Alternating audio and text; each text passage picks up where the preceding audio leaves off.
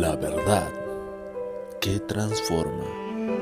Palabras que cambiarán tu vida. Dios le bendiga.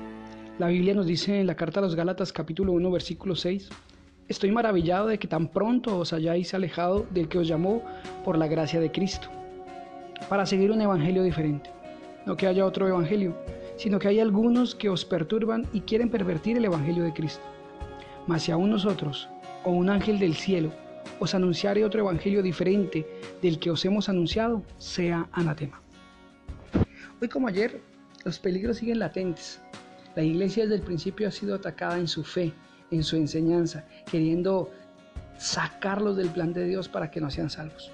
Hay muchos hombres malos, falsos profetas, falsos maestros, pseudoapóstoles y pastores que quieren engañar al pueblo para sacar beneficio de ellos y no importa que esto indique o conlleve a perder la salvación.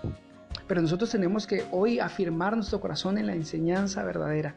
Jesucristo es el único mediador entre Dios y los hombres, aquel que Dios dio para que muriera en nuestro lugar para perdón de pecados. Es necesario entonces que hoy tengamos cuidado con tanta tecnología que hoy tenemos, a quién escuchamos, qué vemos. Nosotros pertenecemos a una iglesia, debemos tener un pastor, debemos permanecer fieles a ese lugar donde Dios nos puso. Si la enseñanza es la adecuada, es la precisa, la doctrina la que Dios quiere, la que está en las escrituras y está conforme a ella, permanezcamos en ella. Si eres un niño espiritual que apenas está empezando, te animo a que no estés comiendo en todo lugar, que no estés escuchando a uno y a otro predicador porque te puede confundir. Crece en casa, déjate enseñar por las personas que Dios ha puesto para que no te confundas y no caigas en una mentira.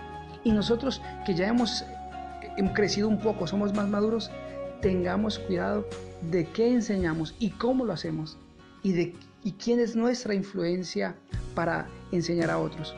Porque recuerda, en los últimos tiempos se levantarán muchos falsos maestros, profetas y engañarán a muchos, aun si fuere posible a los escogidos. Así que tengamos cuidado, porque están levantando muchos con falsas profecías, falsas enseñanzas, y desafortunadamente algunos las creen y están asustados y, se han desviado de la verdad.